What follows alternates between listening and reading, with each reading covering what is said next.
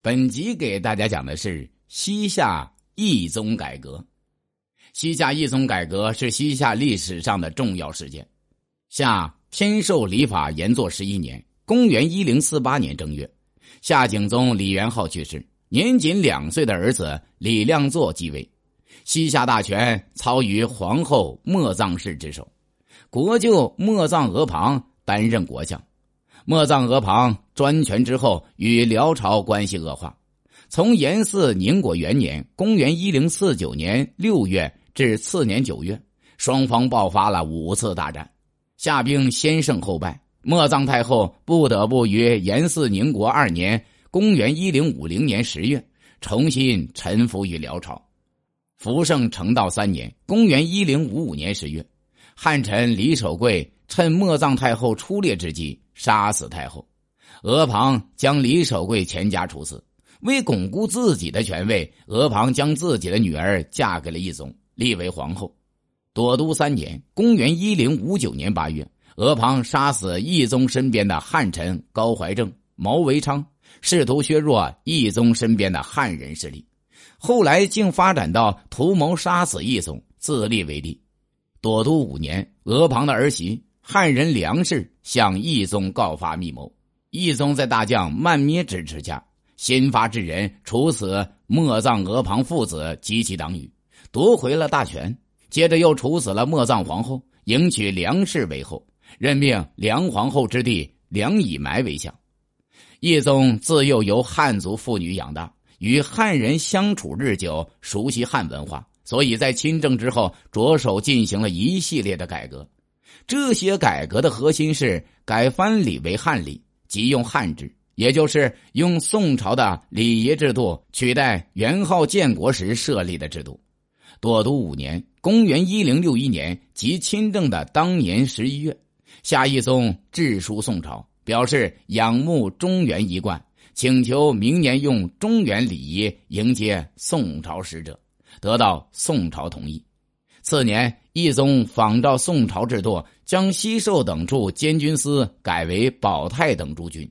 四月，义宗请求宋朝赐予太宗御制诗草隶书十本，准备建立书阁存放这些墨宝，同时向宋朝进贡骏马五十匹，换取《易经》《尚书》《诗经》《左传》《礼记》《周礼》《孝经》《论语》《孟子》等九经。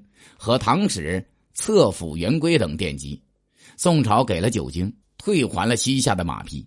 在推行汉礼的同时，义宗着手解决与宋朝的划界问题。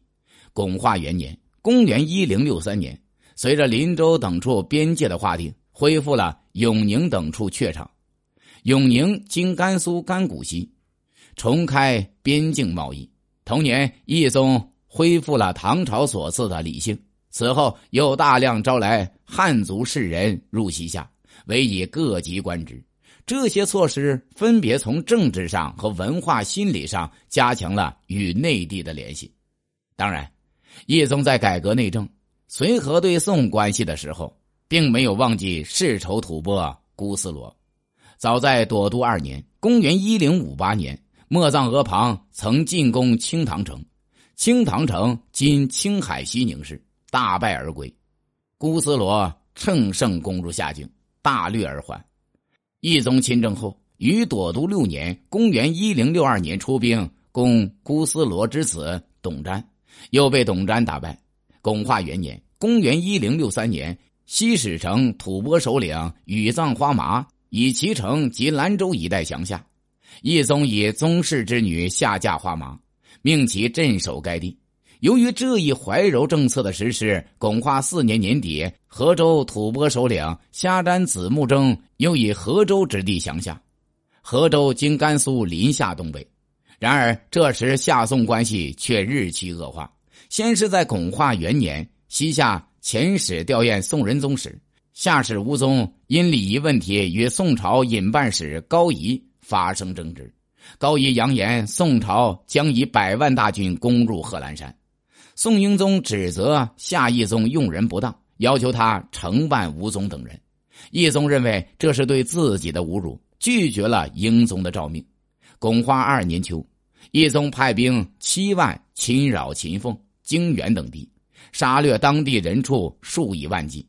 巩化三年年初，又派万余下兵进攻庆州王官城，年底再攻德顺军外的佟家堡。德顺军经甘肃静宁。巩化四年九月，叶宗率兵数万亲征庆州，包围大顺城。大顺城经甘肃华池东北，夏军攻城三日。因叶宗重流矢，才撤围而去。巩化五年十月，汉人李文喜等胁迫下随州守将韦明山投降宋朝。叶宗派兵争夺随州，在大理河被宋军击败，只得加强边备，以防宋军深入。同年十二月，懿宗去世，其子秉常即位，是为惠宗。惠宗年仅七岁，由梁太后摄政。懿宗亲政时间虽然不长，但他推行的改革促进了西夏社会的封建化。